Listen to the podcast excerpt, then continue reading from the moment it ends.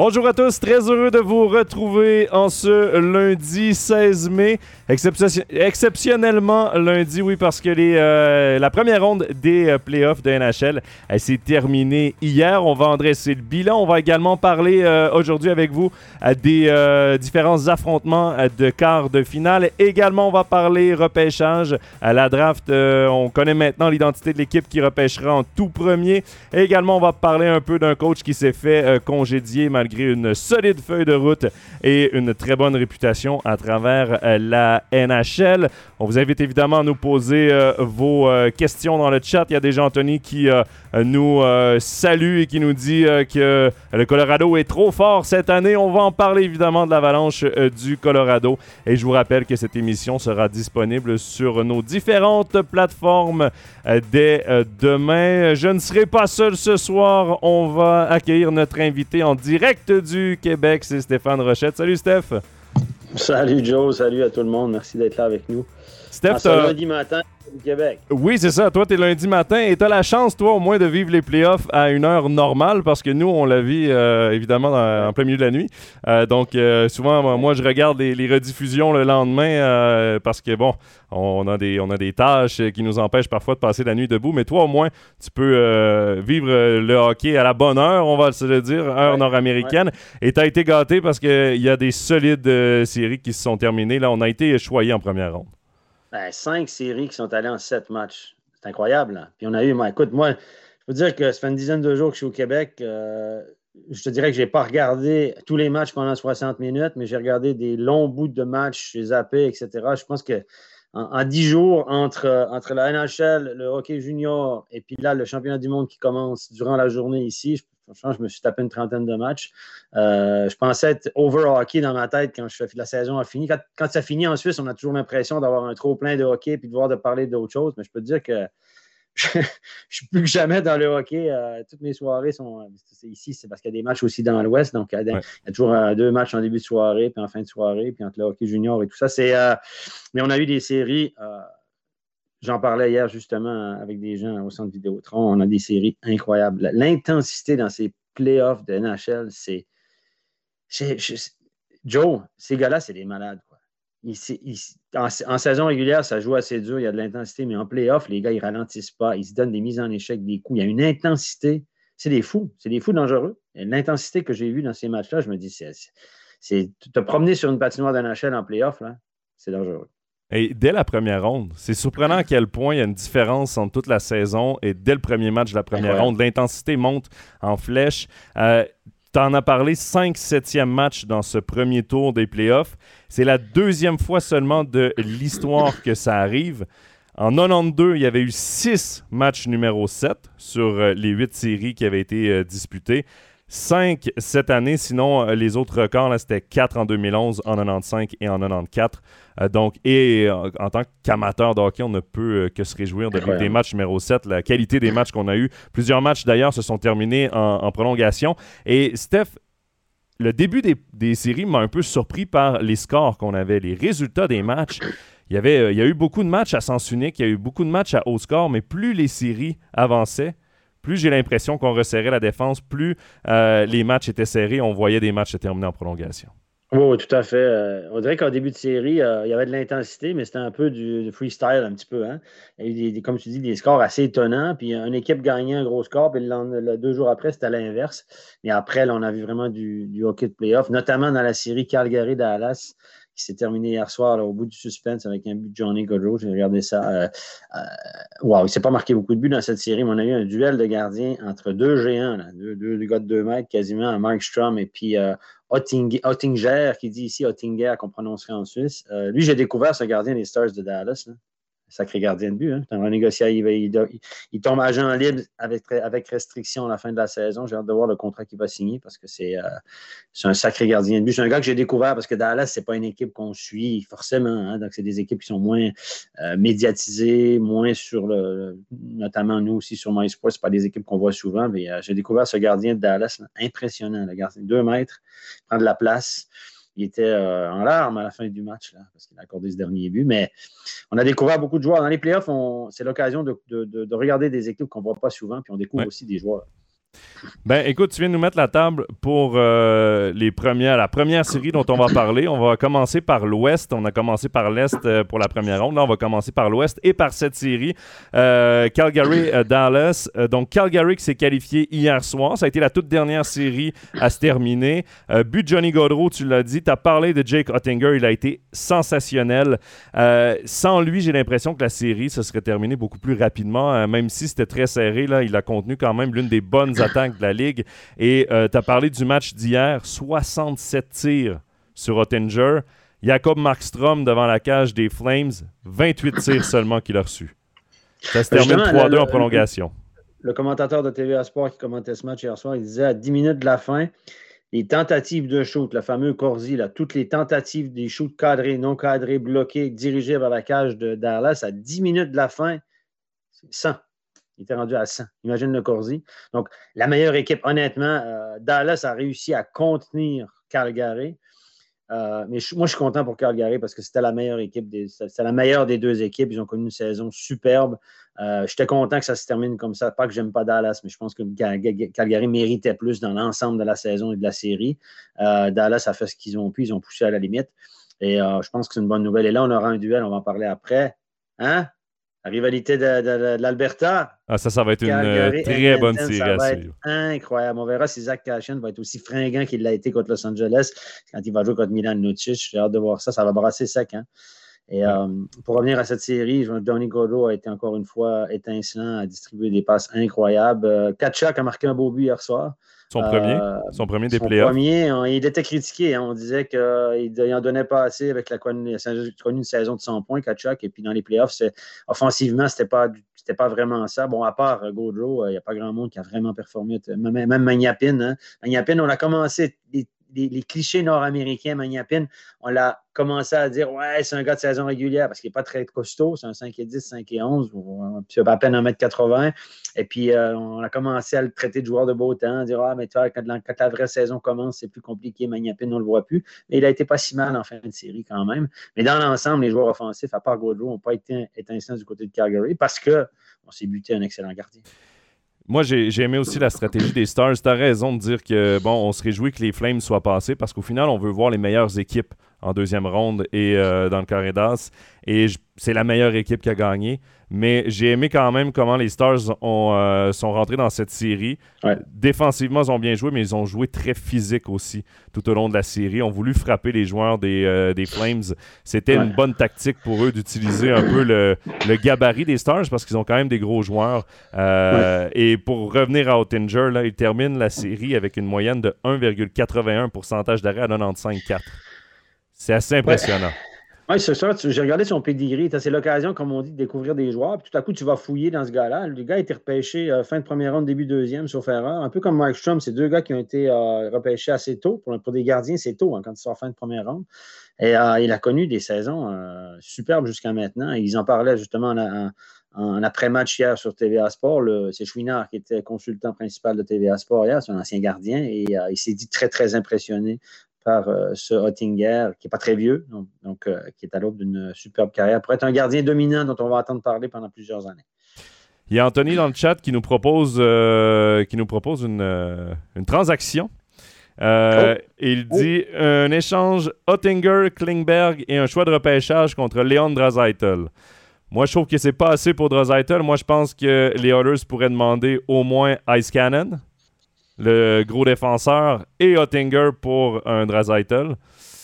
Mais euh, écoute, on est dans les hmm. rumeurs, on est dans les idées, mais euh, je déteste quand même pas faire. Euh, mais après, à voir si les Stars veulent vraiment donner leur premier défenseur, leur premier gardien et un choix de repêchage. C'est ça, c'est beaucoup. Ice Cannon est un très, très bon défenseur. Hein, c'est un tout jeune, tout jeune défenseur. Il y en a pour 7-8 bonnes années. Il n'est pas encore dans ses meilleures années. Il a été bon d'ailleurs dans cette série. Hein. Il a frappé le poteau hier. Euh, euh, il a marqué également dans cette série, très mobile. Mais défenseur format géant avec un bon, euh, très fluide sur la patinoire, ça, on commence à en voir de plus en plus. Habituellement, avant, les gros défenseurs, les grands défenseurs qu'on voyait étaient un peu plus lents, un peu moins habiles niveau patinage. Mais maintenant, quand tu vois des gars comme, comme justement Ice Cannon, très, très mobile, très rapide aussi. Justin Barron également, c'est lui qui a été acquis par le Canadien, on parle beaucoup de son aisance de patin. Ça aide beaucoup les défenseurs mobiles qui ont la cote en NHL. Justin Barron ressemble, beaucoup à Andrea Glauser. Je, le regarde patiner. là. J'avais des doutes sur le patinage de Glaser au début de l'année, petite parenthèse, et euh, en fin d'année, il m'a assez convaincu. Mais je trouve qu'il ressemble beaucoup à Justin Barron dans sa position, dans sa façon de patiner à, Andrea Glauser. C'est un copier-coller. Les Flames qui vont affronter les Oilers d'Edmonton, ce sera euh, la bataille de l'Alberta. Euh, province canadienne, évidemment, deux villes qui sont très près l'une de l'autre. Euh, et en saison régulière, c'est toujours des matchs très intenses. C'est une belle rivalité entre ces deux équipes. Euh, c'est la première fois depuis 1991 qu'on va s'affronter en série entre ces deux équipes. et là, on aura le meilleur gardien jusqu'ici des playoffs contre le meilleur pointeur des playoffs qui est Connor McDavid. Ce sera un un affrontement assez intéressant, euh, mais Steph, moi, les, Oilers ne m'ont pas convaincu par leur inconstance. Tu as parlé des équipes qui remportaient un match à haut score et le lendemain se faisaient euh, laver littéralement. Mm-hmm. Ben, ça a été le cas pour les Oilers. Et là, Mike Smith a été correct, chancelant certains soirs, solide d'autres, à l'image de son équipe. Oui, effectivement. Euh, les Oilers, c'est comme ça. C'est une équipe all offense basée sur deux excellents joueurs où après, on commence on essaie de, de, patcher les trous, comme on dit. Et euh, Smith dans la cage d'Edmonton, il ne fait pas l'unanimité, je peux dire, en Amérique. Les médias sont durs avec lui. À la veille du septième match, on a dit espérons que Mike Smith ne perdra pas le match pour les Oilers. On n'a pas dit Mike Smith peut voler un match pour les Oilers. Comme quand on parle des gardiens, des bons gardiens, on a dit en espérant qu'il ne les fera pas perdre. Vous vous rendez compte? C'est un gardien, quand même, un gardien vétéran qui mérite, je pense, un peu plus de respect que ça. Mais Et il remporte le match par jeu blanc. Oui, exactement. Donc, il a fait fermer, les, la, la trappe, comme on dit, ou la boîte à, pas mal de gens. Mais euh, c'est vrai que Mike Smith, les gens sont très durs avec les, les gens sont très durs avec les Oilers. Personne n'y croyait. Comme les Maple Leafs de Toronto, d'ailleurs. On en parlera. Ça, c'est le drame national à Toronto. Et, euh, les drapeaux sont en berne à Toronto. Euh, c'est fou. Ce matin, les pages sont pleines de, commentaires. Ça, c'est assez rigolo. Et euh, ouais, Edmonton, ben voilà. Est-ce que tu peux aller loin avec deux superstars devant? Donc, une très grande superstar et le reste euh, correct, puis le gardien correct, moi, je pense pas. Je pense qu'Algory sera la meilleure équipe durant cette série-là. Zach Cashin a été dur à cuire, là, le Power forward d'Edmonton a été omniprésent contre euh, les Kings, a distribué des grosses mises en échec parce que les Kings, c'est une équipe assez jeune. Hein. Il a tenté, il manquait Drew Doughty, il manquait des gros morceaux quand même. Et euh, il a tenté un peu de, jouer son rôle physique, mais je ne suis pas sûr que contre euh, Calgary, ça va fonctionner la même chose avec en face des gars comme Kachuk. On avait Brandon Lemieux du côté de Los Angeles. aussi. Mais il y a Lucic du côté de Calgary là, qui. Lucic, Cassian. Ça va certainement faire des euh, flamèches. Hein. C'est ce que il euh, n'y a pas beaucoup de bagarres en playoff. Hein? non. pratiquement pas, mais dans des fins de match où c'est joué, etc., je pense que là, il y, aura peut-être des. Euh, ça va déborder. Il ne faut pas oublier que Cassian et Matthew Ketchuk ont un historique. les deux joueurs qui s'étaient déjà battus. Il y avait eu une mise en mm-hmm. échec très solide donnée par, par Cassian, je crois, et ça, s'était fini avec les, les coups.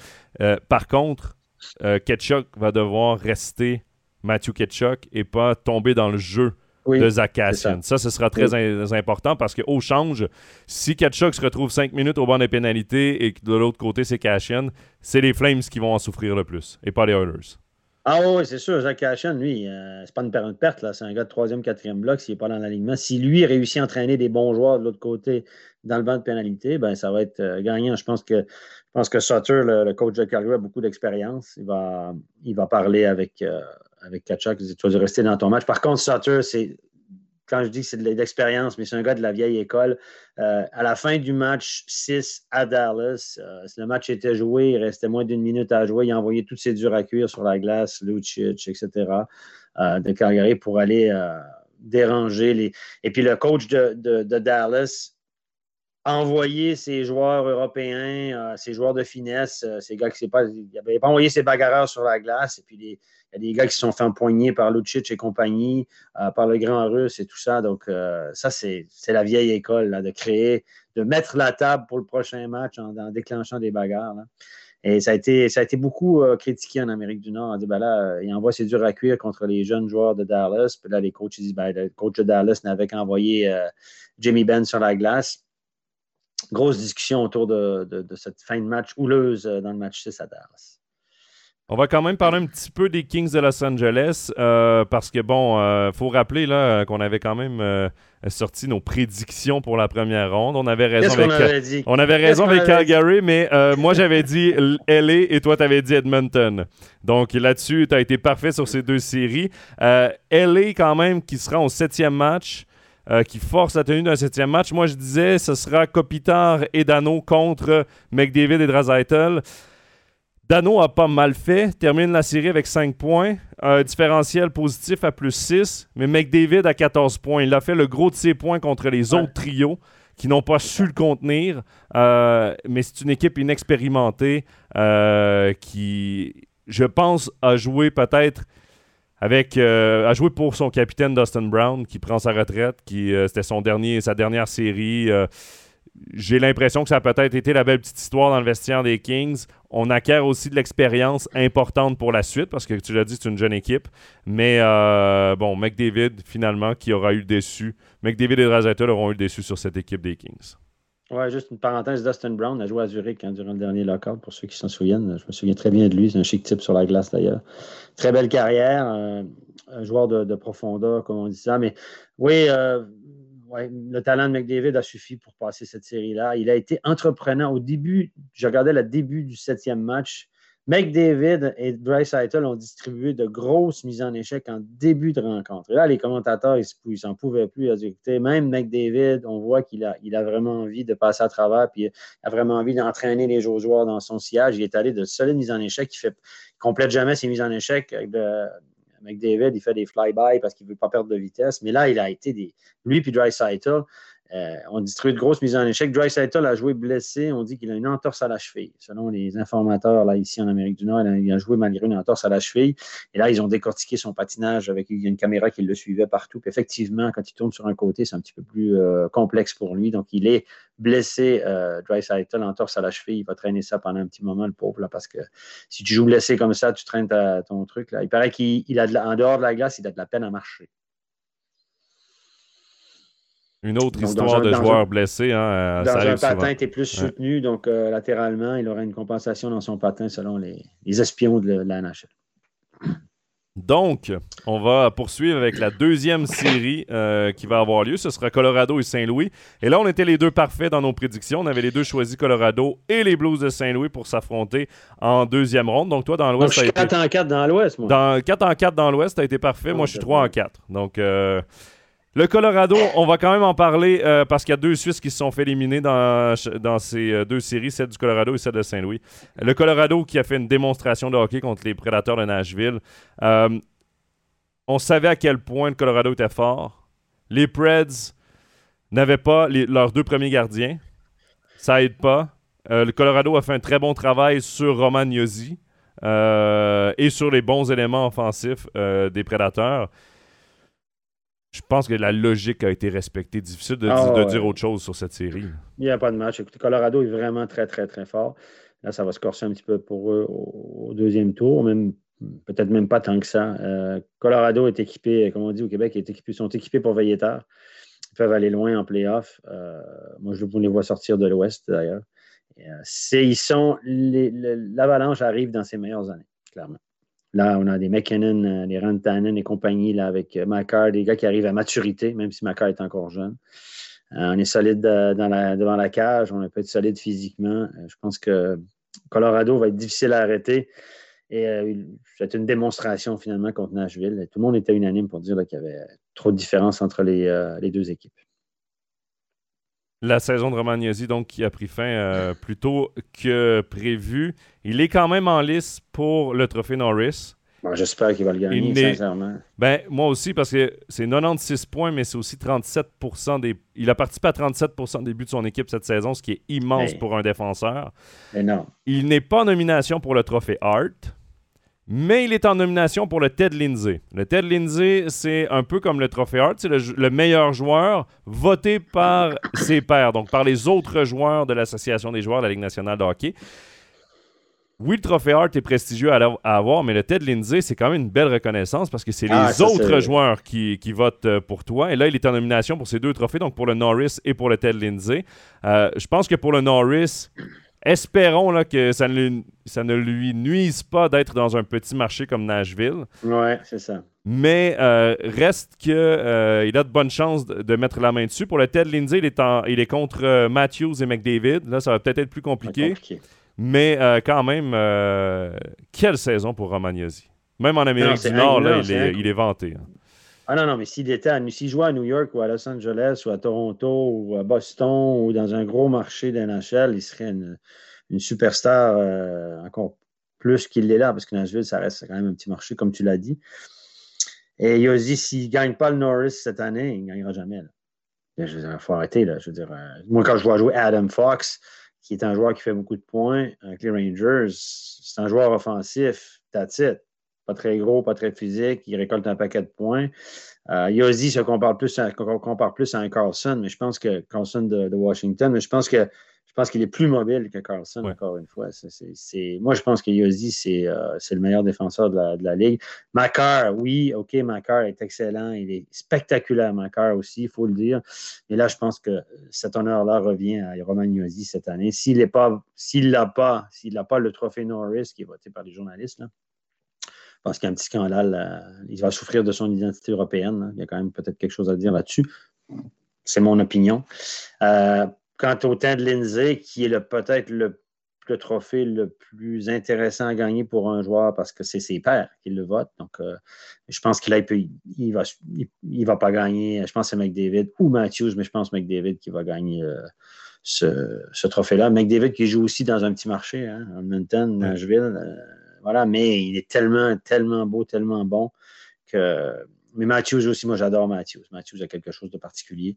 Je pense que c'est McDavid qui va le, le gagner, malheureusement. Yossi euh, va peut-être finir deux ou trois. Il l'a déjà remporté d'ailleurs dans sa carrière, euh, ce trophée Ted Lindsay, Connor McDavid. Le Colorado, donc, qui va affronter les Blues de Saint-Louis, les Blues qui ont euh, éliminé Kevin Fiala et le Wild du Minnesota en six matchs. C'est Euh, une déception, ça. Ça, c'est une déception parce que le Wild devait absolument gagner euh, cette saison. là. L'an prochain, pour vous mettre, ça, ça fait quand même quelques fois que je le dis, là, mais là, j'ai les chiffres exacts. Euh, Ryan Souter et Zach Parisé ont été rachetés par le Wild du Minnesota cet été. Et en pénalité sur la masse salariale, en raison de ces deux rachats, l'an prochain, c'est de 12 à 15 millions de moins que le Wild aura. Et c'est deux joueurs qui ne joueront pas. mal, Là. ça. Donc, Kevin Fiala, il peut, lui, euh, Kevin Fiala va signer son plus gros contrat en carrière, là, peut viser les 6,5 millions avec la saison qu'il vient de faire, peut miser sur lui. Euh, Ce sera certain. Je serais surpris que ce soit avec le Wild euh, son futur, à moins d'une surprise, parce que le Wild va être euh, très près de la limite salariale. Euh, Marc-André Fleury ne sera pas de retour non plus avec le Wild, peut-être une retraite, qui sait. Euh, donc, le Wild devait gagner, avait une bonne formation, mais ont été battus, j'ai l'impression, par l'expérience aussi des Blues de Saint-Louis, qui ont encore le même noyau, ou presque. Il y a Pietrangelo David qui est parti, là, mais c'est Ouais. presque le même noyau qui a gagné la Coupe cette année. Ryan O'Reilly, David Perron, euh, Tarasenko, Parayko.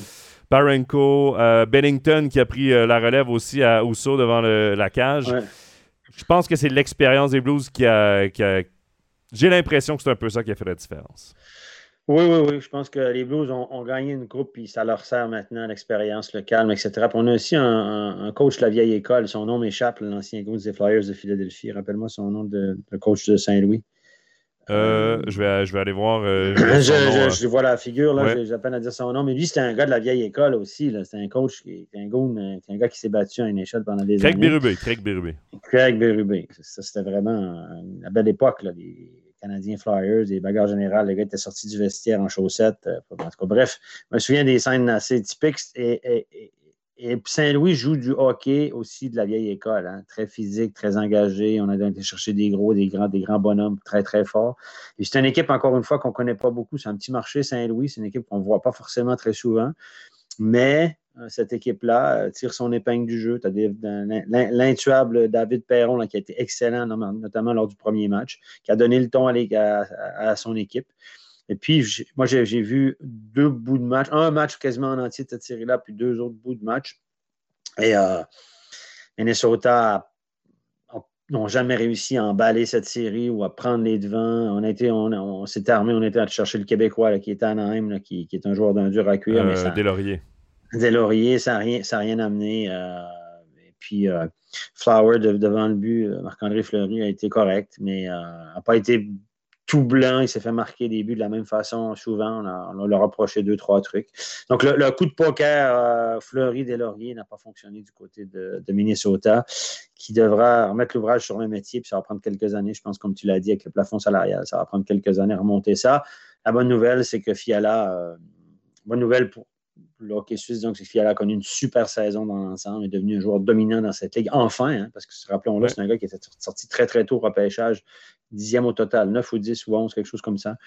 Et on attendait beaucoup de lui, ça a tardé à venir, a dû passer par la HL, a été échangé, et là, il devient, il est en train de devenir le joueur qu'on attendait. Et, de plus en plus, je regardais aussi les discussions, on en discutait l'autre jour, sur, euh, ils en discutaient l'autre jour dans les médias, c'est que de plus en plus, il y a de moins en moins de joueurs dominants euh, jusqu'à 23, 24 ans. C'est une ligue de 25, 30 ans, 32 ans, où là, les joueurs sont au sommet.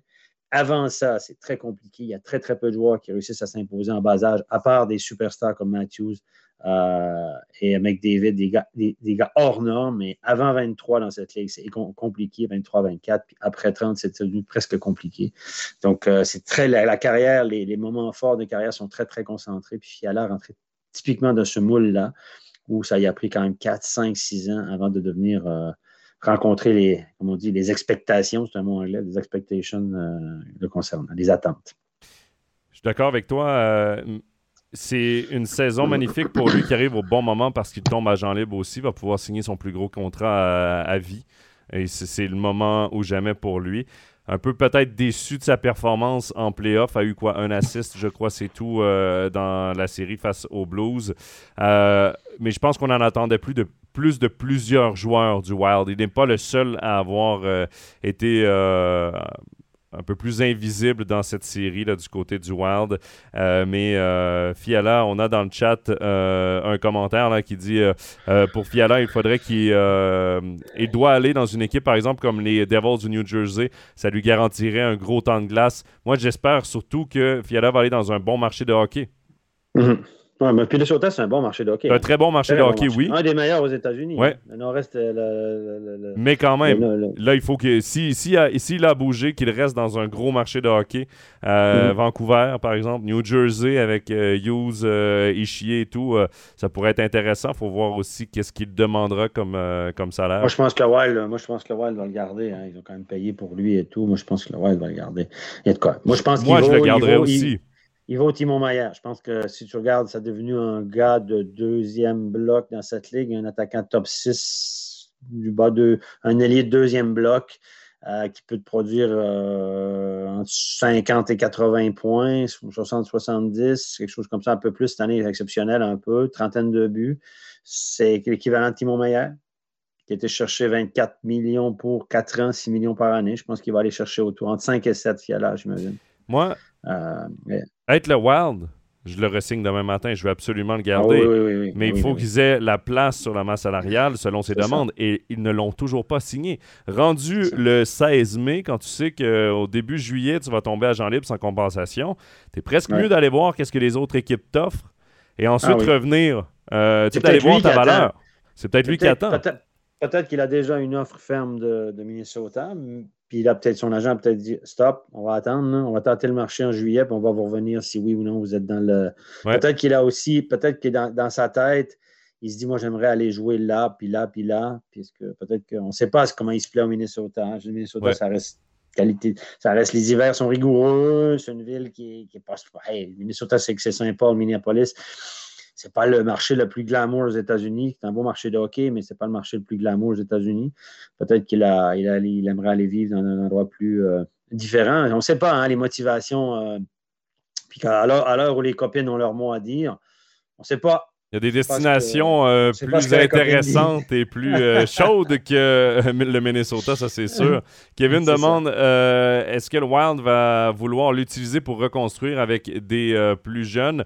Je, Bon, la question, je pense que l'utiliser en le ressignant pour qu'il reste avec les plus jeunes, faut dire qu'il est encore très jeune, mais oui, ça doit faire partie du noyau du Wild du Minnesota. Mais le fait qu'il ne vienne pas au mondial, ça veut dire qu'en ce moment, là, il veut miser sur, ah sur lui au marché des joueurs autonomes. Euh, donc voilà. C'est clair, il veut pas se blesser comme Pius Souter a fait l'année passée. Euh, il a dit écoutez, moi, je, évidemment, tu ne veux pas aller au mondial parce que déjà, ça coûte. Il y a les assurances. Puis si tu te blesses, tu peux perdre des millions. Là. C'est tout à fait logique. Hein. C'était clair que Fiala n'allait pas aller au mondial, quoi qu'il arrive cette année. Colorado-Saint-Louis, donc. Stéphane, je pense qu'on est les deux euh, d'accord que le Colorado devrait passer. En 5 ou 6. En 5,5, on va dire. Ouais, moi aussi, j'étais un peu dans. Je pense qu'ils vont avoir un peu plus d'adversité, l'Avalanche, que face aux Prédateurs. Mais l'an passé, euh, l'Avalanche avait balayé les Blues euh, en première ronde. Donc, à voir s'ils réussiront encore une fois à les sortir rapidement dans cette série de quarts de finale. Stéphane, on va maintenant parler euh, de l'association de l'Est. On va commencer avec la série euh, Caroline contre les Rangers. Les Hurricanes qui euh, se sont fait pousser jusqu'au septième match contre les Bruins de Boston. Finalement, Nino Niederreiter et les Hurricanes ont réussi à passer. Gracieuseté de Max Domi. Deux buts, une passe dans le match 7. Match de sa vie. Ouais, les, les équipes à domicile. L'équipe à domicile a toujours remporté le match dans cette série. Euh, les Bruins ont remporté les trois matchs au TD Garden. Euh, les Hurricanes ont remporté les trois matchs à Raleigh, euh, les quatre matchs à Raleigh en Caroline. mais on en discutait il y a deux semaines, juste avant le début de la première ronde, et je te disais, ah, les Bruins, j'aimerais pas les affronter en première ronde. Ils ont prouvé pourquoi c'est une équipe qui ne lâche jamais pas commode, mais la profondeur des Hurricanes. Quand tu as Max Domi qui joue sur un quatrième, troisième trio et que, qui joue six minutes, et que pendant ces six minutes dans le match numéro 7, il a deux buts, une passe, ça montre à quel point cette équipe-là a de la profondeur en revente. Oui, puis il y, a des jeunes aussi. Tu as Seth Jarvis, là, qui, est un tout jeune joueur qui a, marqué aussi des buts là, durant cette série-là. Moi, j'aime beaucoup, j'aime beaucoup le spectacle offert par Caroline. C'est un spectacle une équipe qui, joue du bon hockey intéressant, avec des bons jeunes joueurs de talent. Euh, euh, j'aime l'histoire de Caroline. C'est rafraîchissant d'avoir des équipes comme ça. ça fait différent un peu. Puis on parlait de marché de hockey. Euh, Caroline, hein, Caroline, c'est un État du Sud, on s'entend, aux États-Unis, puis c'est c'est pas il n'y a pas beaucoup de hockey là-bas, il n'y a pas beaucoup de gamins qui font du hockey. C'est pas un marché naturel de hockey. Euh, et, c'est devenu un marché passionné de hockey. Ils ont rempli, le nouveau propriétaire de cette franchise a réussi à créer quelque chose autour de cette franchise. Souvenez-vous, depuis deux ans, cette équipe-là, euh, à la fin des matchs, à la fin de leur victoire, ils donnent le show. Hein. ils ont été critiqués par les, à cause des, shows qu'ils donnaient avec les, à, la fin des victoires, au centre de la glace, ils faisaient toujours une chorégraphie différente. Ils faisaient une communion avec le public, etc. Et les les vieux baroudeurs du hockey disaient que ah non, c'est pas ça, on ne doit pas faire ça, on ne doit pas être exubérant comme ça. Ben, ils ont lancé une nouvelle mode. C'est très européen comme truc, mais ça fonctionne et les gens vont à Caroline et s'amusent, ont du plaisir. Il y a une communion avec, avec, euh, avec l'équipe. C'est ça, si tu veux que les gens du Sud, qui ne sont pas des connaisseurs de hockey, s'identifient à l'équipe, tu dois créer un événement euh, autour de l'équipe. Et là, au niveau marketing, en Caroline, on a fait tout juste. Regarde les matchs en Caroline, c'est incroyable. le public, ils regardent un match de hockey comme ils regardent un match de foot américain. Ils sont tout le temps debout. Je ne sais pas si tu as remarqué, c'est incroyable. Les, Américains, à chaque fois qu'il y a un jeu euh, au football américain, ils sont debout. Puis là, euh, les joueurs se replacent, ils se rassoient, ils se relèvent. Ben, ils vont consommer le hockey comme ils consomment le, foot américain ou le basket. Et, c'est fabuleux ce qu'ils ont réussi à faire là du côté de la Caroline. Et euh, moi, j'espère que cette équipe-là va faire un bout parce que c'est drôlement rafraîchissant de voir aller ça, ce qui se passe là-bas. le fameux Bunch of Jerks, euh, ils avaient été surnommés comme ça et ils l'ont utilisé. On fait des, euh, des t-shirts Bunch of Jerks. C'est vrai que c'est rafraîchissant de voir cette équipe de hockey, les fans qu'elle a réussi à créer bon, il faut parler de Niederreiter aussi. Il a connu un bon début de série. A été peut-être un peu plus effacé, mais en même temps, il est sur un troisième trio avec un rôle. Tu joues avec Jordan Stall, avec Jesper Fast. Euh, tu peux amener de l'attaque, mais tu peux également défendre contre des bons trios avec Jordan Stall, qui est le centre euh, défensif de cette équipe. Entre guillemets, parce qu'il il a quand même marqué. Moi, j'aime beaucoup ce troisième trio. Il y a du, C'est des gars pesants. Euh, c'est des gars avec des gros gabarits. C'est des gars qui sont capables de jouer offensivement, mais qui sont responsables. Euh, donc, euh, donc, très belle série pour les Hurricanes. On va parler aussi des Bruins qui, eux, ont perdu. s'incline en première ronde et à voir de quelle façon Patrice Bergeron a, fait la collade à tout le monde. Est-ce que c'est ben, la fin? Est-ce que c'est la fin d'une carrière? Ça, ressemble à ça. Je ne mettrai pas ma main au feu, mais l'été dernier, à Québec, il, habite la région de Québec, pas très loin d'où je suis ici, à 15 minutes de route en banlieue de Québec, à Cap-Rouge. Euh, il a une super maison là-bas. Puis il a joué, il a joué cet été dans la même ligue que mon fils, avec des pros, des joueurs de NHL, etc. Il y a Thomas Chabot, Dano, euh, Marc Savard, euh, Marc Chessot et compagnie. On joue ensemble, puis des oreilles du vestiaire m'ont dit qu'il y réfléchissait sérieusement, mais qu'il se donnait encore une saison, qu'il prendrait sa décision définitive à la fin de la saison. Je pense qu'il est usé un peu, Patrice Bergeron. Il a à peu près tout vécu. Il a eu à peu près toutes les blessures imaginables aussi. Euh, c'est un guerrier, comme on dit. Je n'aime pas ce mot-là, mais c'est un, dur. Et là, à Montréal, la rumeur, évidemment, je ne sais pas si c'est rêve ou réalité, mais certains journalistes disent qu'ils songeraient peut-être à signer avec les Canadiens de Montréal. Alors, est-ce que c'est vrai, pas vrai? J'en sais rien. Euh, moi, je ne ferais pas ça si j'étais à sa place, sincèrement, mais euh, peut-être juste finir, finir sa carrière au Québec, jouer pour les Canadiens une année ou deux, un peu comme Daniel Brière l'a fait. je pense qu'il est meilleur que Daniel Brière, oui. que Daniel Brière l'était au moment où il a signé à Montréal, évidemment. Mais voilà, on a parlé de son accolade, on a parlé de ci, on a parlé de ça. Donc, beaucoup, beaucoup de spéculation. Je pense qu'il se réserve, euh, il donne un petit peu de temps pour prendre sa décision l'été passé, il se disait un peu fatigué mentalement dans, les, vestiaires de la Ligue d'été à Québec. Il a une Coupe Stanley en carrière. Euh, il a été capitaine des Bruins. Euh, il a été un élément hyper important des, des 10-15 dernières années des Bruins. Je serais très surpris de le voir à Montréal parce que il y, a plusieurs raisons. Je veux dire, c'est une équipe en reconstruction. Euh, je comprends le fait de vouloir venir jouer devant sa famille, devant ses amis au Québec. Mais euh, bon, pour le Canadien, ce serait une bonne chose parce que tu peux faire. Tu sais, Suzuki, s'il y a Shane Wright, par exemple, comme premier choix, tu as un Patrice Bergeron dans le vestiaire qui, pour la, première, pour la dernière saison, pour sa dernière saison, ça peut être très bon pour les jeunes centres euh, de l'équipe, mais je sais pas. Moi, je serais surpris. Le gars a été blessé plus souvent qu'à son tour. C'est un Bruins tatoué sur le cœur. J'ai l'impression que. Ouais, il a fait sa carrière là aussi. C'est toujours la même chose. Quand tu fais ta carrière à un endroit, tout à coup, en fin de carrière, tu vas faire encore une année ou deux ailleurs? Bon, Gretzky l'a fait, tu vas me dire. Gretzky, n'oubliez pas, il a été changé à Los Angeles. Bon, il a fait le gros de sa carrière à Edmonton, Los Angeles. Ensuite, ça fait une pige à Saint-Louis, rappelez-vous, puis a fait une pige avec les Rangers de New York. Mhm. Mais ça, il a bien joué à Saint-Louis, bien joué à New York, mais c'était plus du marketing qu'autre chose. Évidemment, à Montréal, avec un Patrice Bergeron, ce sera un coup marketing flamboyant. Et, je pense qu'il apporterait encore beaucoup à cette équipe. Mais est-ce qu'il a encore motivé? au bout d'un moment, on, c'est long, une carrière de hockey. Euh, il y a beaucoup d'émotions, des hauts, des bas. C'est dur pour le corps. Il arrive un certain âge où l'effort est, encore plus demandant.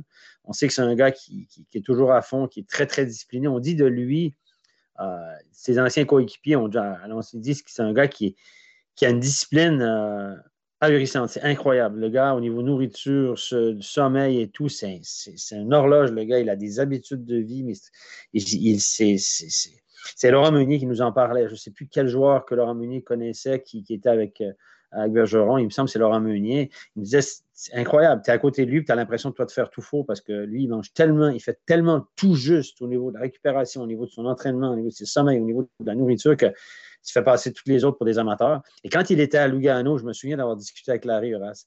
Quand Larry Horace le coachait à Lugano l'année du lockout, je parlais beaucoup avec Bergeron il, avait beaucoup discuté avec lui. Moi, j'ai eu quelques mots aussi avec lui.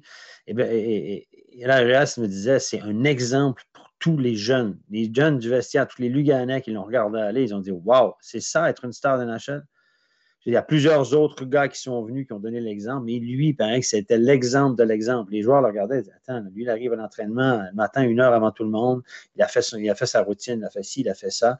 Euh, au niveau de l'alimentation, je veux dire, il y a, voilà, il y avait des, joueurs aussi. Matt Duchesne, quand il était venu à, à euh, on l'avait pris un exemple. On avait dit à Pestoni, regarde, c'est quoi un joueur d'NHL. Euh, donc, il y a plein, plein de gars comme ça qui, tout ne tombe pas du ciel. Tu ne fais pas une carrière comme ça si, tu n'es pas hyper discipliné puis vraiment sur la coche dans tous les domaines. Et Bergeron, c'est un exemple. C'est un exemple pour tout le monde. Mais tout le monde, tous les joueurs qui ont joué avec lui vont vous le dire. C'est, c'est un exemple. C'est un gars qui est, parfait. Quoi. Il est parfait à tous les niveaux. Tu as parlé de. Peut-être pour les jeunes joueurs de Montréal, parenthèse, c'est peut-être que pour les jeunes joueurs de Montréal, ça pourrait être un, papa, un leader, un exemple, un, gars qui va dire ben, Regardez les gars, c'est comme ça qu'on travaille. Comme l'était chez Weber quand il jouait encore. Exact.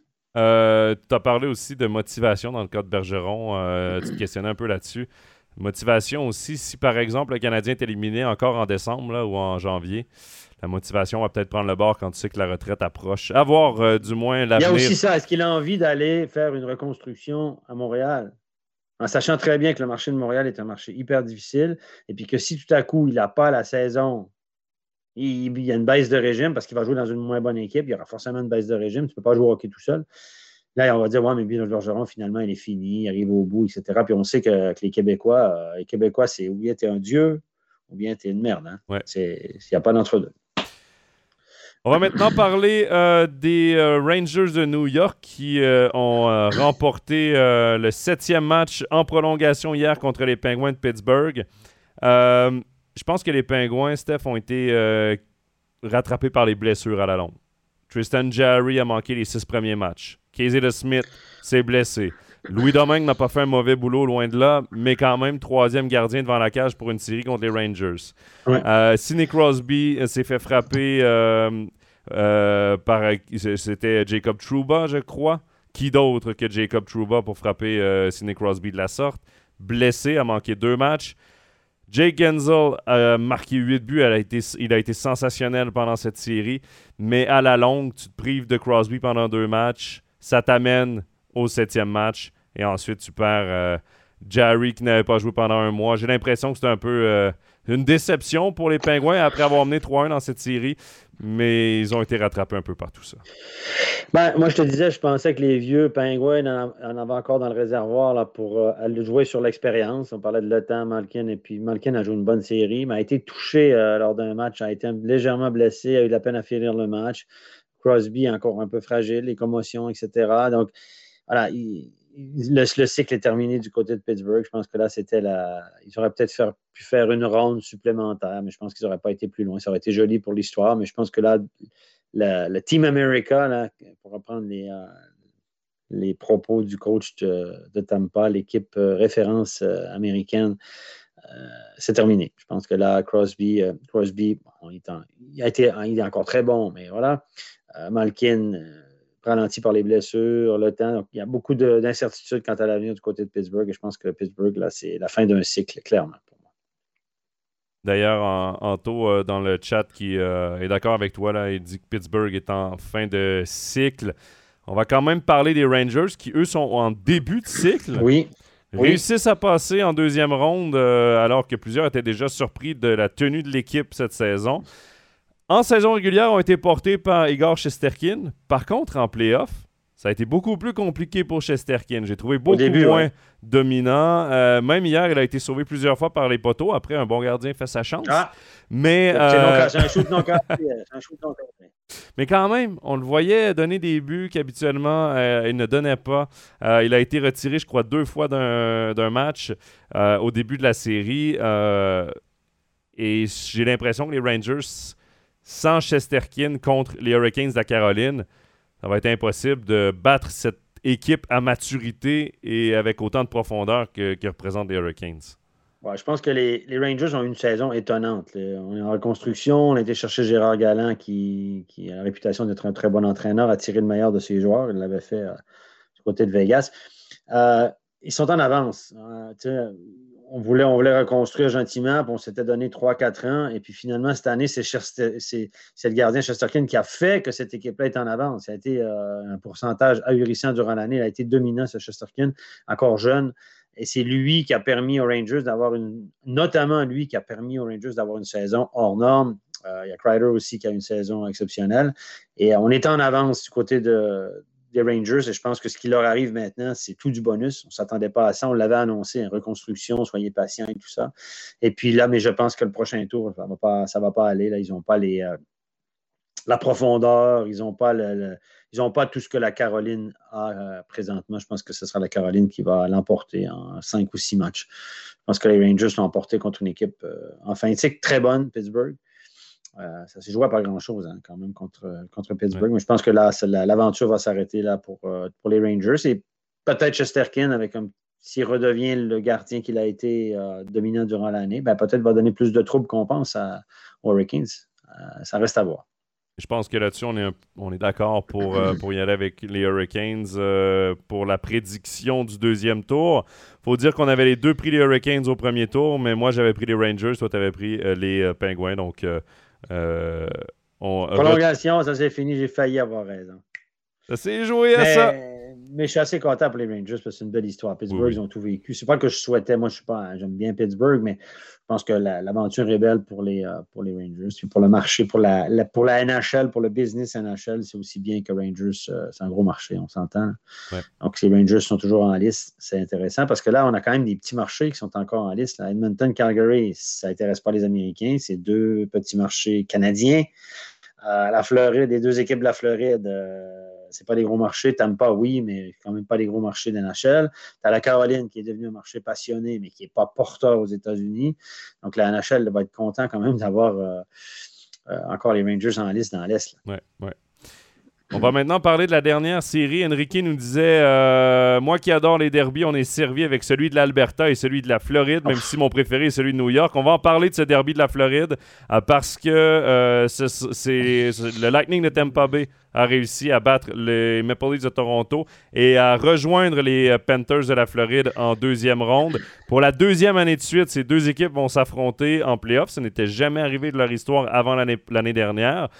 Le Lightning qui avait remporté la série en six matchs l'an passé. On se souvient que les Panthers avaient décidé de jouer un, style très physique contre le Lightning, de les frapper beaucoup, de tenter euh, ce, jeu un peu d'intimidation qui n'avait pas vraiment fonctionné, même si les matchs étaient très serrés. Euh, ensuite, le Lightning, on connaît l'histoire. Ils sont, euh, ils sont rendus jusqu'à la Coupe Stanley qu'ils ont remportée. on va parler quand même des Panthers en première ronde. On, ont eu une première ronde peut-être un peu plus difficile que, que moi je le pensais contre les Capitals de Washington. Un power play invisible des Panthers qui pourtant faisaient leur force en saison régulière. Jonathan Huberdeau a été un peu plus effacé ou mieux contenu par les, euh, par les Capitals. Mais c'est là que tu vois l'acquisition d'un gars comme Claude Giroux, à quel point elle a été importante, parce que Giroux a joué une très bonne première ronde.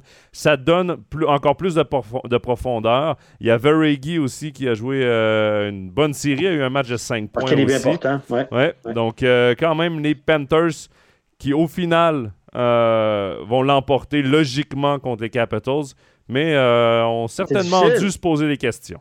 Ah oui, au début de la série, le premier match, c'est quoi un score assez élevé, assez étonnant. On s'est dit, oh, les Panthers n'étaient pas prêts. Là, tout à coup, les médias, ils ont dit, ouais, ils, ont pris à la légère, évidemment.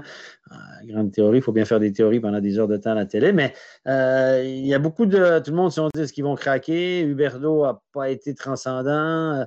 Euh, voilà, on émet aussi des, doutes sur les gardiens de la Floride, mais à la fin, c'est quand même la meilleure équipe qui l'a emporté. Comme, on, avait dit, les Panthers n'ont pas la profondeur d'équipe les, Caps n'ont pas la profondeur d'équipe pour affronter la Floride sur une série de sept matchs, même si ça a été euh, âprement disputé, on va dire comme ça. On a parlé évidemment euh, de Marc-André Fleury. On ne sait pas s'il va s'en aller à la retraite. Patrice Bergeron également. On doit parler de Niklas Backstrom aussi, le joueur de centre des Capitals. Il est blessé à la hanche. Euh, semble-t-il qu'il ne sera plus jamais à 100%, là, va toujours traîner cette blessure. Si lui prend sa retraite, on parlait de la fin d'un cycle à Pittsburgh. Oui, t'as encore Ovechkin. Oui, t'as encore John Carlson. Oui, t'as encore TJ Oshie. Euh, Kuznetsov, mais reste que devant la cage, euh, c'est pas incroyable du côté des Capitals. Et là, il va commencer ils vont commencer à être rattrapés un peu par le temps, j'ai l'impression. Je, peux t'en parler un peu de la reconstruction euh, des, Caps de Washington parce que jeudi dernier, j'ai joué au golf avec un, scout professionnel des Caps de Washington, un gars avec qui j'ai joué au baseball quand j'étais jeune.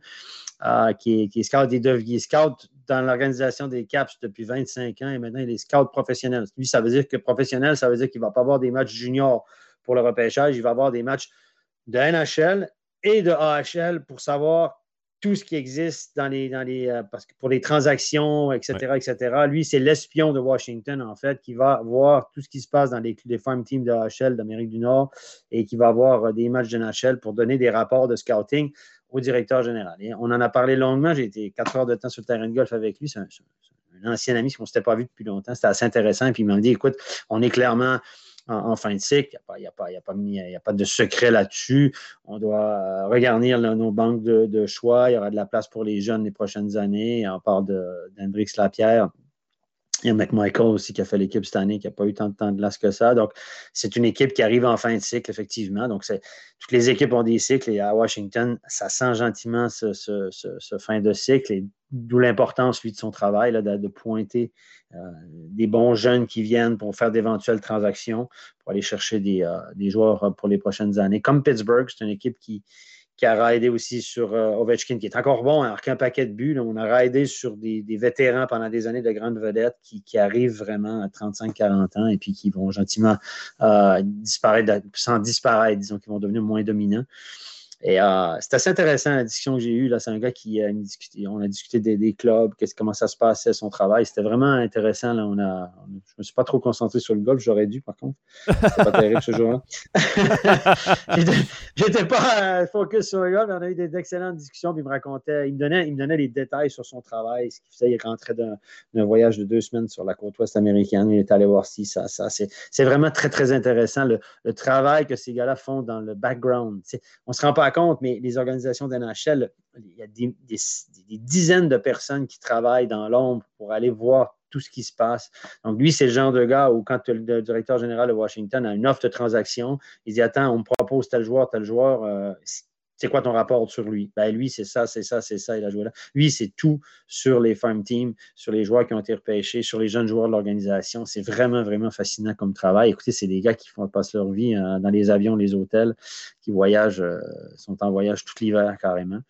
Raconter à quel point c'est fascinant, fascinant, fascinant. Donc, Washington, oui, est dans un cycle euh, où on devra éventuellement reconstruire pour aller chercher euh, des plus jeunes joueurs.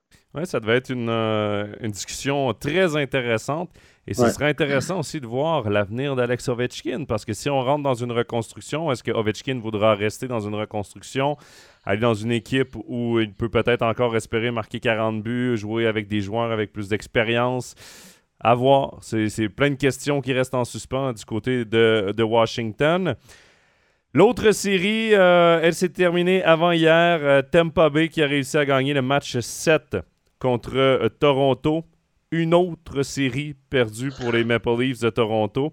Euh, écoute, c'est euh, le cinquième revers consécutif lors d'un match numéro 7 pour les Maple Leafs. quatre fois lors de la première ronde et une fois lors de la ronde de qualification de l'année COVID. Là, il y avait eu une espèce de, de ronde d'ailleurs que le Canadien avait battu les, Penguins de Pittsburgh. Les, les Maple Leafs avaient perdu le match euh, c'était une série, je crois, en 3 de 5 ou 2 de 3. 2 de 3, c'est au meilleur des 3. Et euh, les Maple Leafs avaient perdu, contre les euh, Blue Jackets de Columbus. Mais sinon, les séries plus normales, 4 années de suite qu'on perd au premier tour en 7 matchs. Plusieurs fois, on a eu l'avance. Contre le Canadien de Montréal, 3-1 dans la série l'an passé. Cette année, on avait l'avance 3-2 contre les, euh, le Lightning. Contre les Bruins de Boston, même chose. On avait l'avance 3-2, on l'a perdu. 3-1, je crois, on l'a perdu. Écoute, les Maple Leafs, là, euh, on semblait démoralisés, détruits, ah, évidemment, après cette défaite. Sérieux, il me faisait pitié, quoi. Non, mais pitié, je... Ouais, je vais te laisser finir. Non, mais écoute, on n'a pas remporté une seule série de playoffs depuis 2004.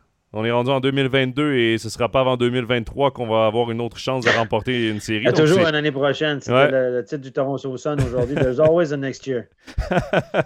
Euh, ils, ont, ils ont une fiche de 0 victoire et 10 défaites lorsqu'ils peuvent éliminer une autre équipe. Donc, lorsqu'ils ont 3 victoires dans une série, 0 victoire, 10 défaites. Écoute, ça devient là une, euh, une culture de perdant, j'ai l'impression. Ben, à un moment donné, être bon, ça ne suffit pas. Il faut être capable de tuer une série. Il faut être capable de, de, de, de, pendre, de tuer, d'achever ton adversaire au bon moment. Et chaque fois, on n'est pas capable de le faire. Alors là, oui, on a passé proche. Tout le monde dit, honnêtement, ils ont joué une super série. Ils ont été valeureux. Euh, je veux dire, ils, ont, ils ont travaillé fort. on ne peut rien reprocher à Toronto dans l'attitude, dans le truc, etc. Sheldon Keefe, le, le coach, l'a dit.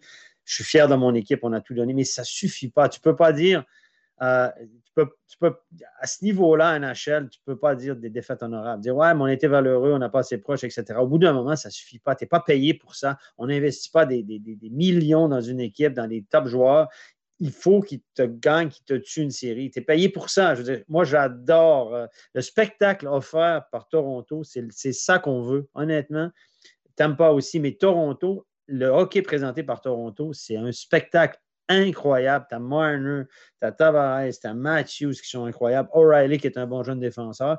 Mais c'est ça qu'on veut, du show, c'est du spectacle. Et cette équipe-là, elle, est superbe, mais sauf qu'elle n'arrive pas, comme tu dis, à, gagner, à faire. Et puis à la fin, ben, tu dois, es obligé, tu es une superstar de NHL, tu dois tuer les matchs au bon moment.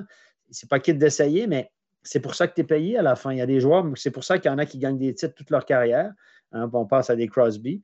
Ben, parce qu'il a été capable de faire la différence au bon moment ou de faire que les joueurs alentour de lui fassent la différence.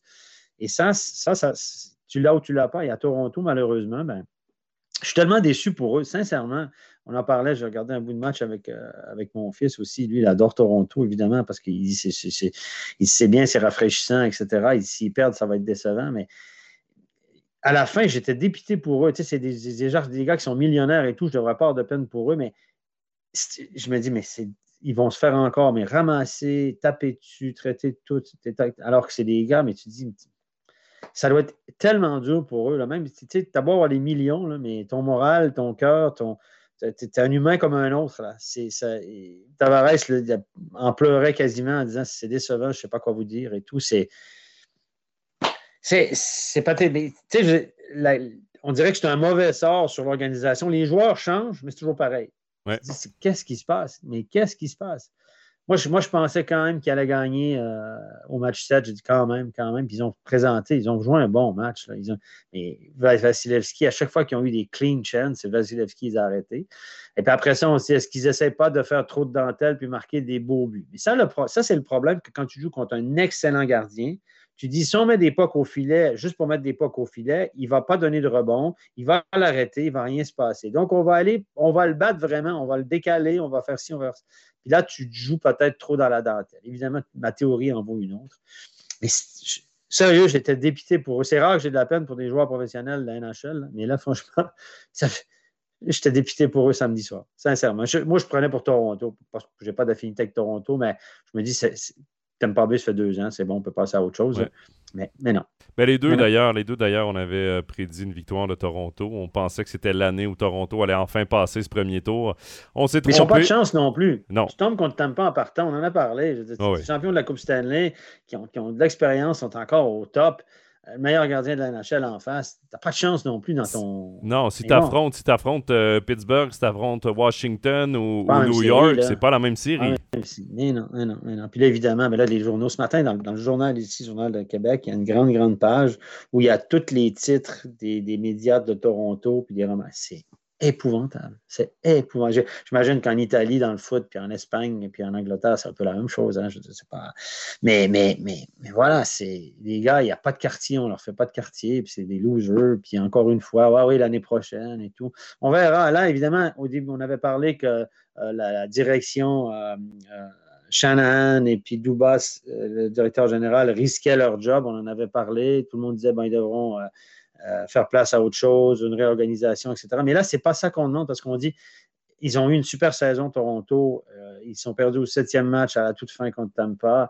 Pourquoi tout chambarder? Ils n'ont quand même pas fait un mauvais job. même chose. Je le répète. Ouais. Même chose pour les dirigeants fait un mauvais job. Même chose pour Sheldon Keefe, l'entraîneur. Je veux dire, tu coaches une équipe comme ça, tu les qualifies devant Tampa Bay en saison régulière, tu les amènes au septième match, ça joue. Euh, sais, changer pour changer. Ça va, ça va faire quoi? Là? Moi, je pense que le jeune Dubas, c'est un, bon, directeur, jeune directeur général qui a fait quand même un bon job. On est, il est critiqué sur un paquet de trucs, mais à Toronto, quoi que tu fasses, t'es critiqué.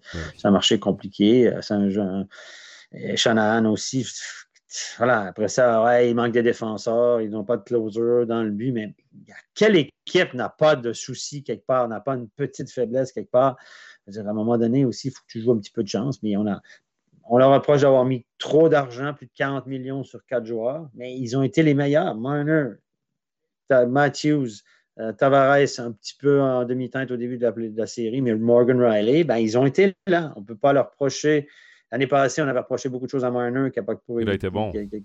Qui, qui, qui, qui marquait, qui n'avait pas marqué assez de buts contre Montréal, mais cette année, il était bon. Il a été bon. les meilleurs de Toronto étaient les meilleurs. Newlander. Campbell, dans le but, Campbell a fait, dans le but, a fait un bon job. Là. Honnêtement, il a arrêté l'époque. Le gars, c'est pas, techniquement, il n'est pas parfait. Il y avait un analyste de gardien ici qui en parlait. Il n'est pas parfait, mais c'est un gars qui est agressif, qui challenge les tirs Campbell. Et c'est ça qui fait son, son, succès. Mais, résultat des courses, c'est fini à Toronto. Encore une fois, c'est fini à Toronto. On va aller dans le chat euh, rapidement. Justement, il y a des réactions par rapport à Toronto. Georges-Henri nous dit si Genoni ne sait pas perdre une finale, Toronto ne sait pas gagner une série. c'est ça. Ben c'est ça, mais c'est Au bout d'un moment, il n'y a pas de hasard. Hein. Tu peux pas. Euh, quand tu gagnes beaucoup de titres ou que tu n'arrives jamais à te classer, il y, a quelque chose qui, fait. Voilà, si vous êtes directeur général de Toronto, vous êtes Carl Dubas maintenant, puis vous êtes. Euh, tu fais quoi? Mais c'est pas si facile que ça parce que c'est des dominos, on s'entend. Tu vas chercher un gros défenseur, mais un gros défenseur, il faut que tu le payes. Tu vas chercher quoi? Qu'est-ce que tu fais comme changement à cette équipe? Pas facile, hein? Qu'est-ce mm. qui fait, quel, quel, joueur, quel changement tu pourrais faire qui va te permettre, qui va te garantir de passer un tour de playoff? Ben, c'était la question de Jonathan d'ailleurs qui nous a qui nous a envoyé avant l'émission. Il nous a dit qu'il faut-il changer pour passer le premier tour des playoffs. Dans quelle mesure un échange de Marner pourrait-il être utile? Avoir ah, la saison, avoir la saison et les playoffs de Marner intouchable. Avoir la saison et les playoffs de Matthews, intouchable. Avoir les playoffs de Newlander, c'est un joueur qui j'aime beaucoup, c'est très dynamique et tout. Ah pour moi, c'est un intouchable. Tavares, pour moi, ça serait peut-être le joueur que j'échangerais, mais il gagne 11 millions. Personne ne va vouloir lui toucher. Euh, Riley, tu peux pas l'échanger, c'est ton carrière. Euh, c'est difficile de savoir exactement quoi changer. Il faut que des jeunes commencent à monter, à prendre. Mhm. Il faut qu'on puisse miser sur des jeunes qui n'ont pas des gros salaires. Mais Bunting a été très fort euh, cette saison. Il fait partie maintenant de ton noyau.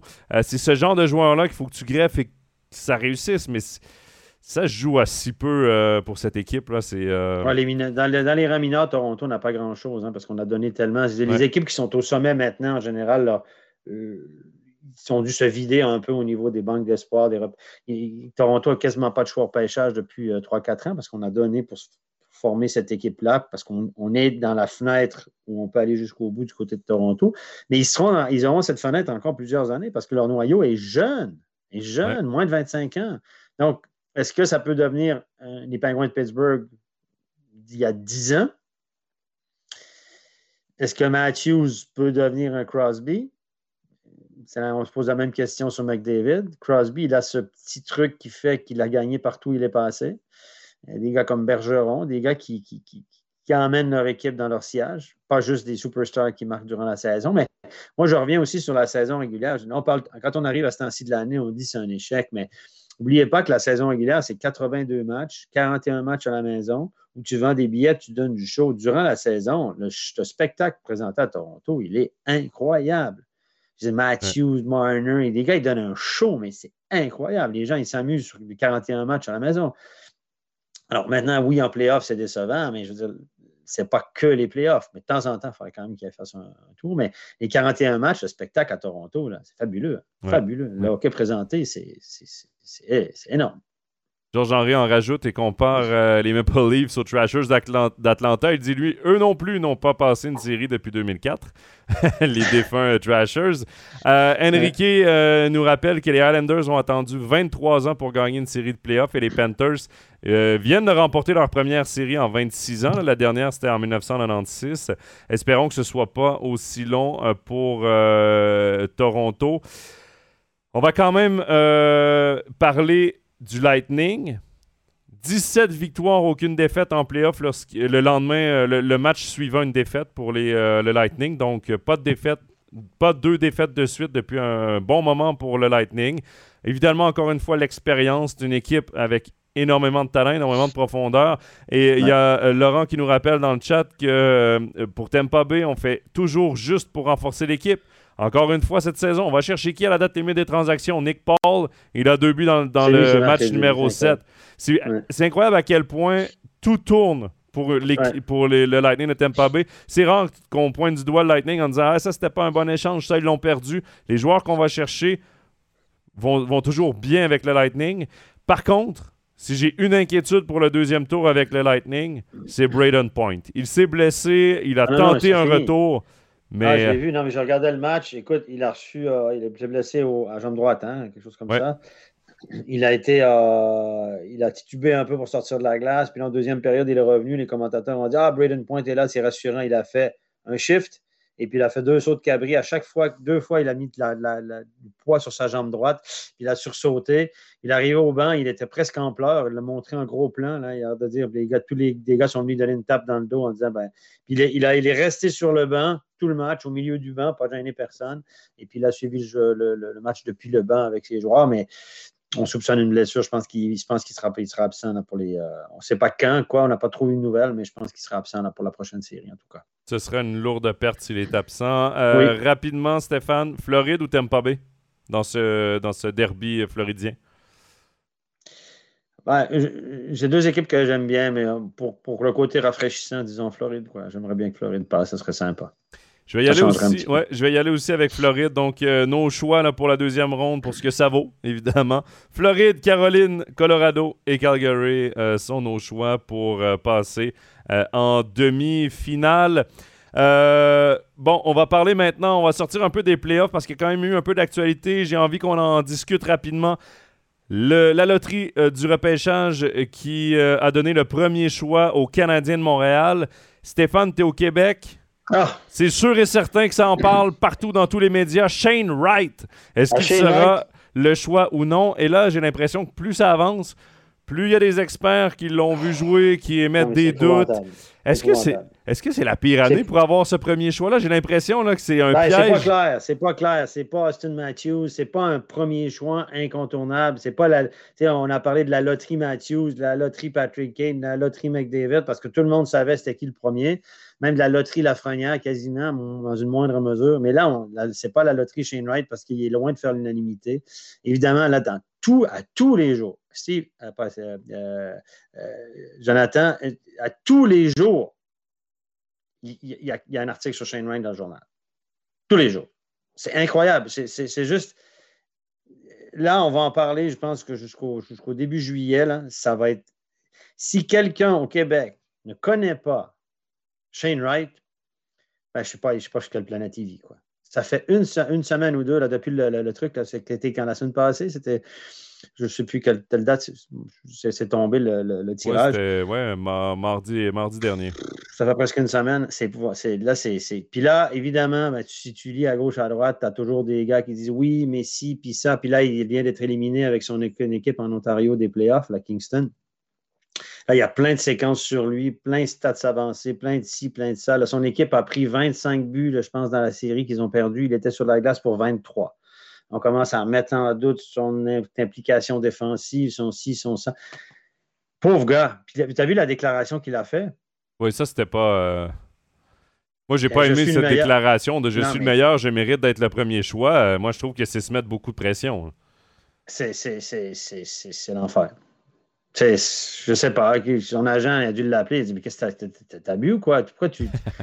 non, mais après, il peut se permettre ça, ça ne changera rien. Il va sortir dans les premiers s'il ne sort pas premier, mais il a d'y aller d'une déclaration Je suis le meilleur et tout. Ça, voilà. Bref, euh, je sais pas. Puis là, évidemment, ben, là, les gens, ont- ont- ici, on a remis en caisse on a, pourquoi s'il dit ça, vous voyez la personnalité du gars, c'est une superstar, etc il ne fait pas l'unanimité, sincèrement. Et là, du côté de Montréal, ben, malheureusement pour eux, ben, s'ils prennent lui puis ça fait patate, je me souviens d'un certain Doug Wickenheiser, il y a une trentaine d'années ou 40 ans qu'on avait repêché, qui était une superstar qui n'a jamais éclos. S'il fallait que Montréal le prenne ou ne le prenne pas et que se, plante, mon pauvre ami, comme tu dis, c'est un cadeau empoisonné. Sincèrement, Ouais. C'est pas un comme. cadeau empoisonné. C'est pas comme l'année prochaine où tu es sûr que ce sera Connor Bedard. C'est sûr que l'équipe qui a le premier choix va prendre Connor Bedard. C'est un joueur exceptionnel. Tout le monde le voit dans sa soupe. Tout- personne ne lui trouve de défaut ou presque, sauf peut-être sa taille, parce qu'il n'est pas très Ouais. grand. Mais Shane Wright, euh, c'est pas un. C'est pas une année où c'est évident parce que tu as Logan Cooley, euh, qui est un joueur américain, qui est un joueur qui ressemble peut-être un peu plus. Je veux pas faire la comparaison parce que je pense pas que c'est le même talent, là, mais c'est un peu un, un joueur à la Travers Zegras, un joueur qui essaie d'être très euh, euh, habilité euh, avec la rondelle et Ouais. tout, exceptionnel, euh, très show-off. Spectacle. spectacle et tout. mais c'est un joueur de centre aussi. Slavskovski aussi, Juraj Slavskovski qu'on avait vu aux Olympiques. Il joue avec des hommes, puis il, joue avec des hommes, puis il est bon, hein? Mais moi, le petit hic que j'ai de Slavskovski, je suis convaincu que ça va être un bon franc-tireur. Mais euh, le dernier joueur qui avait dominé comme ça, un Européen qui avait dominé à son âge dans le mondial euh, euh, masculin, qu'ensuite on avait dit le gars est prêt pour la NHL, c'est Capo Caco. Et ça fait trois ans qu'il a des difficultés en NHL et pourtant il avait dominé au mondial senior à la fin de à son année de draft, à 17 ans seulement. Jouait, puis c'était un homme, c'est des gars qui ont comme Lafrenière, à 17 ans, il avait une barbe d'un gars de 23 ans. C'est des gars qui arrivent à maturité physique très, très tôt. Donc, quand ils jouent contre des gars de leur âge, ils peuvent passer au hockey d'adulte puis dire Ah, mais les jeunes, puis tu as vu, mais parce qu'il mais il a la maturité physique d'un gars de 4-5 ans de plus. Donc, ça, c'est trompeur aussi. Capo Caco, c'est exactement ça. Oui. Euh, on peut aussi peut-être mettre, ça me surprendrait qu'il sorte premier, mais euh, Mathieu Savoie, qui est un joueur de centre aussi très dynamique, petite stature, mais hyper rapide, très créatif avec la rondelle, euh, qui joue, je pense, dans la WHL, si je ne me trompe pas, avec le, le, Ice de Winnipeg. Il a son coéquipier Geeky hein, aussi. Il a son coéquipier Geeky aussi qui est classé dans le top 5. Des joueurs de talent, il y en a, mais qui est le meilleur? J'ai l'impression que c'est impossible à dire. Et le Canadien, j'ai très hâte de voir ce qu'ils vont faire euh, avec ce premier choix overall. Euh, un show parce que le repêchage est à Montréal. en plus, en plus. Donc là, tu draftes à Montréal, le premier au total. Ça, c'est de la pression pour Kent Hughes pour son premier oh. repêchage. Hein. Oh que oui. Donc évidemment, puis la pointe là, qui est à nouveau euh, directeur du recrutement. Là, donc pas de planter là. Faut pas te planter, mon ami. Non, il n'a pas le choix. pour terminer, Stéphane, on va parler entraîneur. Il y a Laurent qui nous a donné quelques quelques infos dans le chat hyper intéressantes. Il a dit, premièrement, en parlant de Braden Point, que euh, Cooper, l'entraîneur de, de, Tampa Bay, avait, dit en point de presse euh, qu'il était incertain qu'il était euh, day by day, day to day, blessure, donc au jour le jour. Mais j'ai l'impression qu'en playoff, tu caches tout ce que tu peux cacher. Je ne sais pas à quel ah point à le voir, parce que j'ai vu moi aussi les images quand il a ah tenté son retour sur la patinoire. Dis attends, si, si, si, il rejoue dans 2-3 jours, je sais pas guérisons on, on, a déjà vu des guérisons miraculeuses en playoff, faire une petite piqûre, etc. Mais je veux dire, à un moment donné, à l'impossible, nul n'est tenu. Je veux dire, en même temps, s'il est, pour euh, patiner sur une jambe, là. Et... C'est un pied cassé ou je sais pas quoi. Je sais pas, je sais pas ce qu'il a, si c'est le genou, la cheville, j'ai pas eu de détails, mais. On le saura après les playoffs, de toute façon. Hein. Euh, évidemment, mais euh, évidemment, les gars ils peuvent serrer les dents, mais suivant la blessure, à un moment donné, tu peux, tu peux pas. Quoi. Ouais, il nous dit également que selon TVA Sport, Vegas vient de, de limoger son entraîneur Peter DeBoer. Euh, euh, non, le. Et ça, il faut rappeler quand même qu'ils avaient un certain Gérard Galland qui coach maintenant les Rangers de New York, qui est l'un des bons euh, entraîneurs réputés dans cette ligue. On a décidé d'y aller avec Peter DeBoer. On ne fait pas les playoffs pour la première fois de l'histoire des Golden Knights. Donc, plus d'entraîneurs à Vegas. Et également, plus d'entraîneurs à New York, les Islanders qui ont congédié Barry Trotz. Mais Laurent nous dit que, selon également encore une fois TVA Sport, Lane Lambert vient d'être nommé euh, entraîneur des Islanders de New York. C'était l'adjoint, l'entraîneur associé à Barry Trotz avec les Islanders de New York. C'est Lane Lambert qui a joué, à, joué au début des années 90, ça? Euh... Les Nordiques de Québec et tout. C'est le même Lane Lambert? Je vais te le dire tout de suite. Je vais aller voir son... Euh, parce qu'il y a un Lane Lambert qui a joué comme Oui, il a joué à Ajoie et à La Chaux-de-Fonds euh, et à Langnau ici en Suisse. Euh. Avec Normand Dupont à Ajoie au début des années 90, la première année que je suis arrivé en Suisse. Exactement, le, Lane Lambert que tu parles.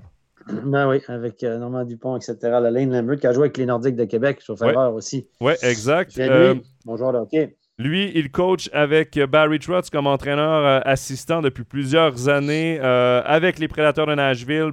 Trust l'a amené avec, euh, l'a amené avec les Capitals de Washington également, où il a gagné la Coupe Stanley. Et euh, il l'a suivi avec les Islanders de New York. Ce serait lui maintenant euh, le nouvel entraîneur-chef. Finalement, il lui a pris son job. Ouais, exact. c'est lui maintenant le nouvel entraîneur-chef, chef, semble-t-il, de, des Islanders de New York. Mais euh, Stéphane, je veux qu'on parle quand même de Barry Trotz. Euh, c'est un entraîneur réputé. Il a gagné Jack Adams à sa première saison, euh, si je ne me trompe pas, avec les Islanders, ou du moins il a gagné une Coupe Stanley avec les Capitals de Washington. Deux défaites en finale d'association avec les Islanders dans les deux dernières saisons contre le Lightning de Tampa Bay. Et là, une saison, il ne fait pas les playoffs, il est viré. Moi, ma question que je veux te poser, Steph, est-ce qu'on est à la fin de l'ère des entraîneurs à système défensif? Parce qu'il est réputé pour avoir un système défensif? Donc, on parlait de spectacle avec les Maple Leafs, c'est complètement le contraire avec les Islanders. Ben, avec les Islanders, il a joué le système finlandais version NHL. On n'a pas cinq ans patinage arrière, etc. Mais il a joué le, système où, dans le très hermétique zone de défense, où tu as cinq gars devant le but massé, tu laisses les espaces. La patinoire est déjà petite, tu laisses encore des espaces euh, le long de la bande, pour montrer à quel point il a joué vraiment le système très, très hermétique, très défensif, où les gars, il y a cinq gardiens sur la glace à un moment donné, le, style de jeu pratiqué par les Islanders était chiant à mourir. D'ailleurs, euh, euh Dubé, le commentateur des Canadiens de Montréal pour la radio avec Martin McGuire. Rappelle-moi son prénom. À Danny Dubé. Danny Dubé. Euh, excellente analyse du hockey, un des meilleurs que je connaisse. Il avait dit que la NHL cherchait à combattre ces systèmes de jeu hyper défensifs à la mode un peu européenne. Il parlait du système finlandais. Et il avait mis en avant le système pratiqué par Barry Trotz qui, à court terme, gagne des matchs c'est le cas des systèmes finlandais aussi, parce que tu peux faire des résultats, mais à terme, fait chier tellement les joueurs que les joueurs se retournent contre toi. Parce qu'au bout d'un moment, là, les joueurs, ils en ont ras le cul de jouer ce système. Euh, tu perds par deux buts, puis tu es encore en train de te replier en défensive, te replier en défensive. Oui, ils ont eu, Trust a eu du succès à court terme, mais les joueurs ne pouvaient plus ce que je vous dis, ce que j'ai entendu, c'est que les joueurs ne pouvaient plus jouer pour lui cette année. Et je pense que la direction a entendu ce message-là, de dire attends, on ne veut pas jouer ce style-là, là, c'est à long terme, c'est pas oui, on a gagné des matchs, tant mieux, mais là, on n'en peut plus. Et, euh, j'ai entendu aussi, c'est drôle parce que j'ai parlé avec, je ne le nommerai pas, mais quelqu'un qui est un membre de l'organisation des Islanders de New York. Dans un match des remparts de Québec au centre Vidéotron, je suis tombé face à face avec lui, une vieille connaissance. Il travaille pour l'organisation des Islanders de New York. Et puis, il m'a dit euh, euh, il m'a dit écoute, Barry Trotz, c'est un gars qui n'est pas réputé pour travailler avec les jeunes. Il n'aime pas trop faire jouer les jeunes, système défensif des vétérans, tout ça. Puis je pense qu'à l'interne, on veut pousser certains jeunes qui sont encore dans les mineurs. Souvent, on a l'impression avec les Islanders, bon, Beauvilliers, le Québécois, ce n'était pas le cas, il est monté rapidement, mais il y a beaucoup de, bons espoirs qui sont stockés à Rockport, dans l'équipe de AHL. Et puis là, lui, il ne veut pas trop les prendre. Puis là, je pense que on s'est dit, bon, là, il faut, passer à Wildlanders 2.0 avec la nouvelle patinoire, le spectacle, etc. Il faut passer à autre chose, donner plus de place aux jeunes. Donc, c'est un élément à charge contre Gary Schwartz. Les joueurs n'aimaient plus trop jouer pour lui, puis il ne fait pas place aux jeunes. Puis on a des bons espoirs. On a une bonne banque d'espoir du côté des Islanders. Euh, les noms m'échappent là, mais euh, donc, ce, ce licenciement-là était pressenti par les gens du milieu. On va dire comme ça. Donc, ça répond à la question d'Enrique qui disait une surprise ou pas euh, ce, limogeage de Barry Trotz. Euh, pour lui, c'était à moitié. Euh, il parle également de Matthew Barzell parmi les joueurs qui, se sont sûrement plaints. Là, j'ai pas l'information, mais Matthew Barzell, ça devrait être une vedette offensive incroyable pour la Ligue nationale de hockey. Et, et, sa carrière fait un peu est un peu sans dire sur le déclin, mais on le voit de moins en moins dû à, mhm. ce, à ce système qui tue un peu le talent brut offensif. Euh, donc voilà, ce serait intéressant de voir maintenant euh, si euh, Lane Lambert va faire différent, lui, à la barre des Islanders. un bon coach pour jouer, ça, éventuellement. Peut-être après... À, voir combien de temps il va rester à New York. on n'a toujours pas d'entraîneur à jouer, non? non, c'est vrai. Est-ce que j'ai loupé l'information? Écoutez, j'ai. Ah, euh, ça, te les lèvres, Steph, là, vas-y. euh, au centre Vidéotron, hier soir, en match de junior, je suis tombé sur deux espions suisses qui étaient au match, qui sont au Québec pour voir des joueurs suisses. On parle de fils de euh, Cole Cormier, le fils de Cormier qui jouait à, à, Sierre. Je n'ai pas connu, c'est avant que tu arrives en Suisse. Qui est un Canonica. Qui, sont venus voir les, joueurs à licence suisse. Les Suisses ou les joueurs à licence suisse pour voir un peu. Euh, donc, avait des espions de la Suisse hier. Puis on a justement. Pourquoi je pense à ça? C'est parce que j'ai. Ces, ces, gens-là sont un petit peu au fait de ce qui se passe à Ajoie. On a parlé de plusieurs candidats là, qui avaient été. pas des palpables du côté d'Ajoie, mais toujours pas de d'annonces de, signature. Certains sont intéressés, d'autres pas du tout. Donc, euh, une histoire à suivre du côté d'Ajoie. Donc, on a discuté, oui, du hockey junior hier soir. Mais on a discuté aussi pas mal de ce qui se trame dans les coulisses du hockey suisse. C'était intéressant, une discussion intéressante à suivre d'ailleurs. On va aller manger dans la semaine prochaine ensemble. Ça va être intéressant. Tu nous, euh, bon, tu nous parles de hockey suisse. On va en profiter. Laurent a posé une question parce qu'il y a une nouvelle qui est tombée aujourd'hui. Nicolas euh, Fleury qui, ne, qui se retire de l'arbitrage. Ça, c'est. Moi, je ai pas parlé encore. Je viens de voir la nouvelle. Je, la, je, te laisse finir. non, ben c'est ça. Il voulait ton avis, ton regard sur, euh, sur cette nouvelle. Je, suis, je suis triste parce que je, appris la nouvelle juste une demi-heure avant qu'on commence l'émission. J'ai vu ça sur les réseaux sociaux. J'avais parlé. Nico, Nicolas Fleury, c'est un ami personnel je veux le dire. C'est un ami personnel depuis longtemps. C'est un gars, on a une grosse différence d'âge. Je suis beaucoup plus vieux que lui, mais lui, il a été un jeune juge de ligne quand moi j'étais en pleine carrière comme aide. Et c'est un petit gars, un petit gars, c'est pas un petit gars, c'est un homme, mais c'est un gars intelligent, posé, super athlète, bon communicateur. Ce gars-là, il a fait les championnats du monde, les JO, la Coupe Spangler, il a fait 14 finales de Liga. 7-8 euh, Coupe Spangler, 7-8 championnat du monde, a fait la finale des U20. Ça a été un ambassadeur incroyable dans l'arbitrage. Il a fait sa carrière internationale comme juge de ligne. Euh, ça a été un ambassadeur incroyable pour notre hockey. Il était adoré à tous les niveaux. Euh, c'est un gars by the book. c'est un super, super gars. Intelligent qui aurait encore pas mal d'années à donner. Et il a été, il est, il est passé comme aide. Et lorsqu'il est passé comme aide, c'était Brent Traber qui était là et Brent, Traber lui avait dit Tu vas commencer en première ligue. Nico a dit Écoute, tu peux me donner une chance de commencer un peu plus haut. Finalement, Brent Traber l'a tout de suite mis en, Ligue B, en Swiss League, puis il est monté rapidement en National League. Et moi, je pense qu'il faisait du très, très, très bon travail. Et là, cette année, moi, je l'ai vu arbitrer, je le connais, puis je regarde ses matchs parce que c'est un copain, puis il m'en parle, puis il me téléphone après, évidemment. Pas de secret là-dessus. Et euh, tu m'en demandes souvent mon, opinion. Et je trouvais qu'il était devenu un aide euh, intéressant, bon communicateur, facile. Puis là, l'expérience, il, il connaît, il a tout vécu.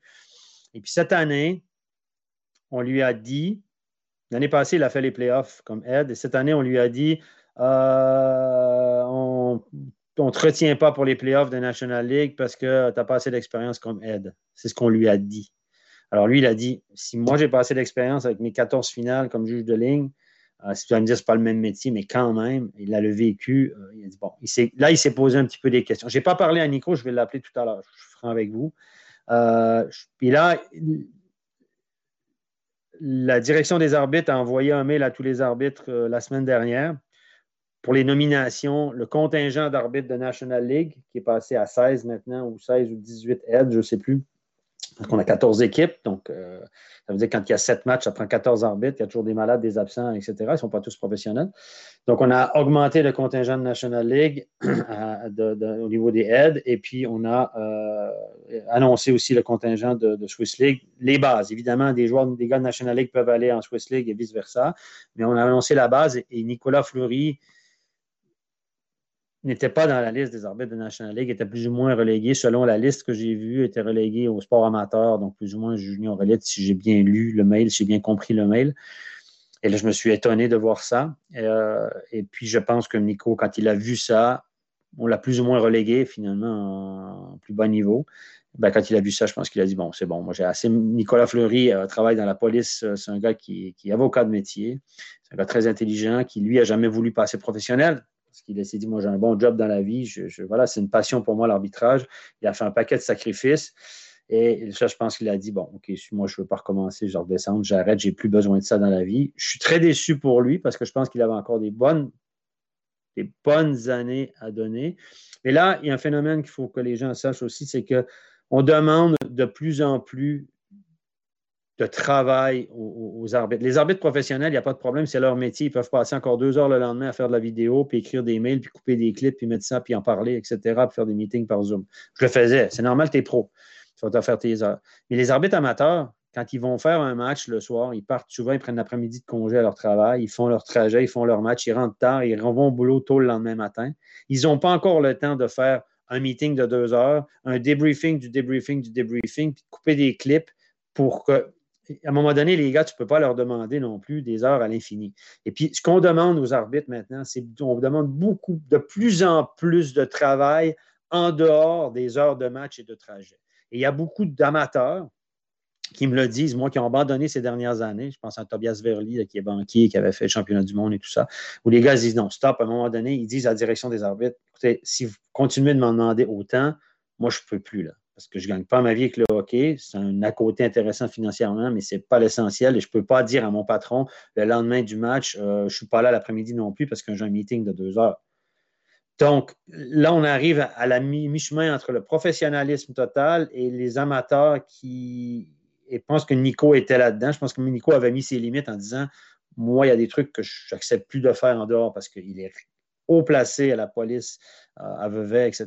Il est au Montreux, là, je ne sais pas, il est vraiment un job à responsabilité qui demande beaucoup, beaucoup d'énergie. Et je pense que c'est ça qui a fait que j'aurai les détails, je pourrai en reparler dans un prochain mec match. Mais je suis déçu. Quand j'ai vu ça, ça m'a donné un, coup, honnêtement. Je me suis dit, waouh, je vais appeler Nico cet après-midi. Je pense qu'il s'il a pris cette décision-là, c'est que pour lui, c'était devenu une évidence. Mais euh, grande, grande carrière de Nicolas Fleury qui, les gars ne le connaissent pas tant que ça, mais comme juge de ligne, c'était euh, un gars, euh, un digne représentant du drapeau helvétique au niveau international. Ce sera peut-être éventuellement à la Ligue aussi d'engager ses propres arbitres, un peu comme la NHL, de ne pas passer par la Swiss Ice Hockey, justement d'avoir euh, les, euh, les euh, arbitres amateurs et les professionnels. et ça, il faut investir pour ça. Faut investir, mais en même temps. On veut le bar et l'argent du bar. Mais en même temps, on, on, pourrait investir là-dedans. c'est mieux arbitrer en même temps. C'est tes arbitres. je sais pas. On en reparlera éventuellement dans un Overtime National League si on en a la chance les zones entre la fédération et la National League. Qui s'occupe de quoi? Est-ce que c'est la fédération qui doit gérer les arbitres, la formation des arbitres, ou c'est la National League? Ou, ce qu'on fait comme un NHL, on les fait, ils se forment dans les ligues juniors, puis au moment qu'ils sont assez bons, on va les chercher, puis on les passe pro, puis ils n'ont plus rien à faire avec la fédération. Ça fait partie des zones communes d'ombre entre la fédération et la, National League qui doivent s'être négociées. Une question euh, intéressante. Steph, je te garde encore peut-être une minute. Je vois les maillots derrière toi. Euh, on a parlé évidemment des playoffs de ton fils qui commençaient la dernière fois.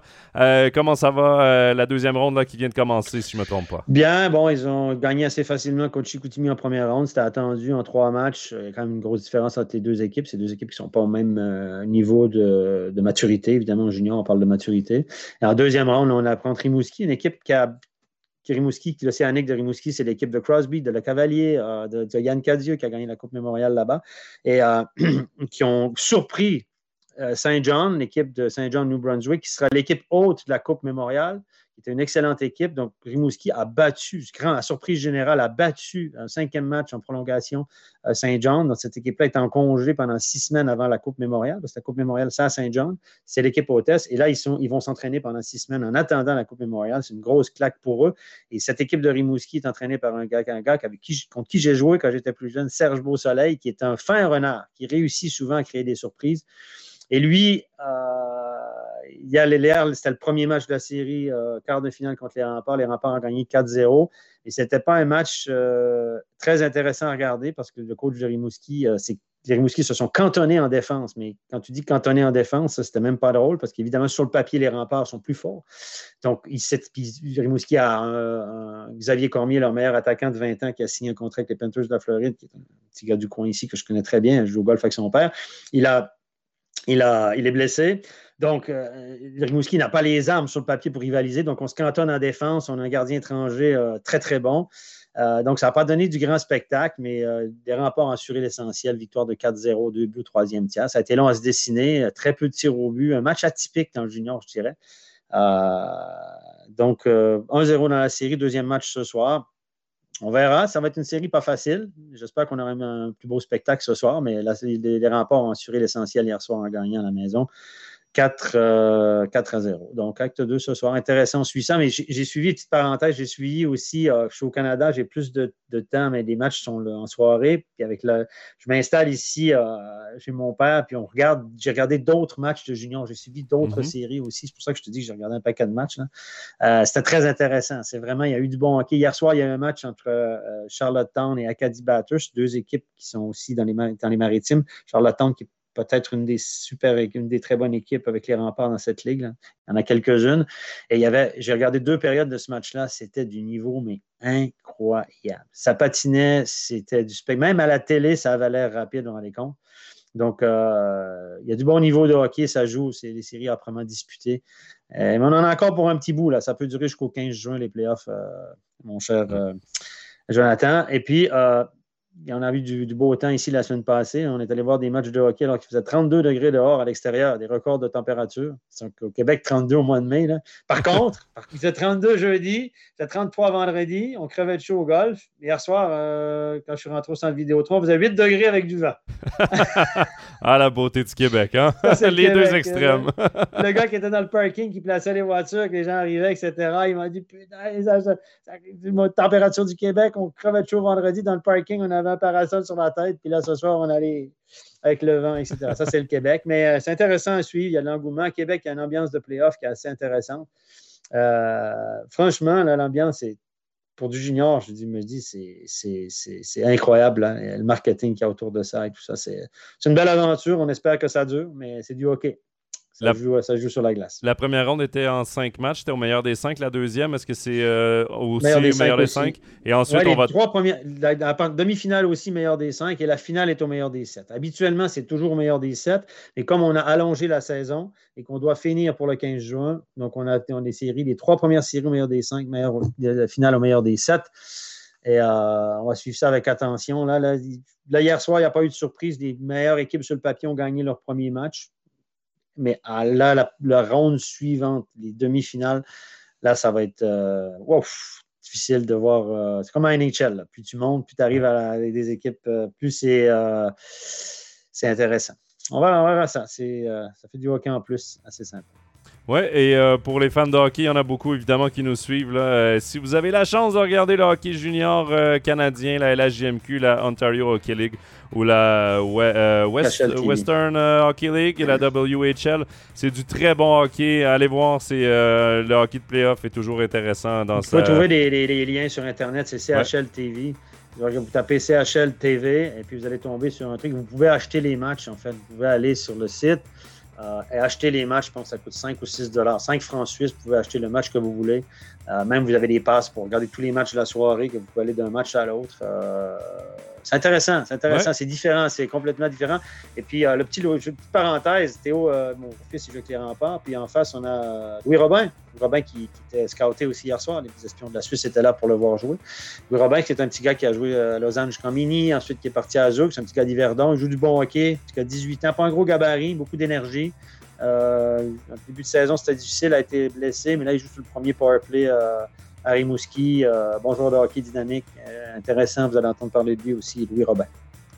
Merci beaucoup, Stéphane, euh, pour toutes ces infos, pour cette heure et demie passée avec nous. Évidemment, on vous rappelle que euh, la deuxième ronde des playoffs de NHL vont commencer demain. On va vous présenter des matchs ce week-end euh, sur MySports également. Il devrait y avoir un match commenté en français. Tout ça sera à suivre de toute façon sur nos euh, réseaux sociaux. le live qu'on vient de faire sera disponible sur YouTube, Spotify, Apple Podcast et SoundCloud. en rediffusion également sur Facebook là, pour ceux qui n'ont pas pu être là pendant toute l'émission. On se donne rendez-vous dans deux semaines pour faire le même exercice, mais cette fois euh, pour les demi-finales de NHL. Steph, profite bien de, du Québec, profite bien de ton fils et de ce, ce, moment de hockey incroyable et surtout, ben, bon golf.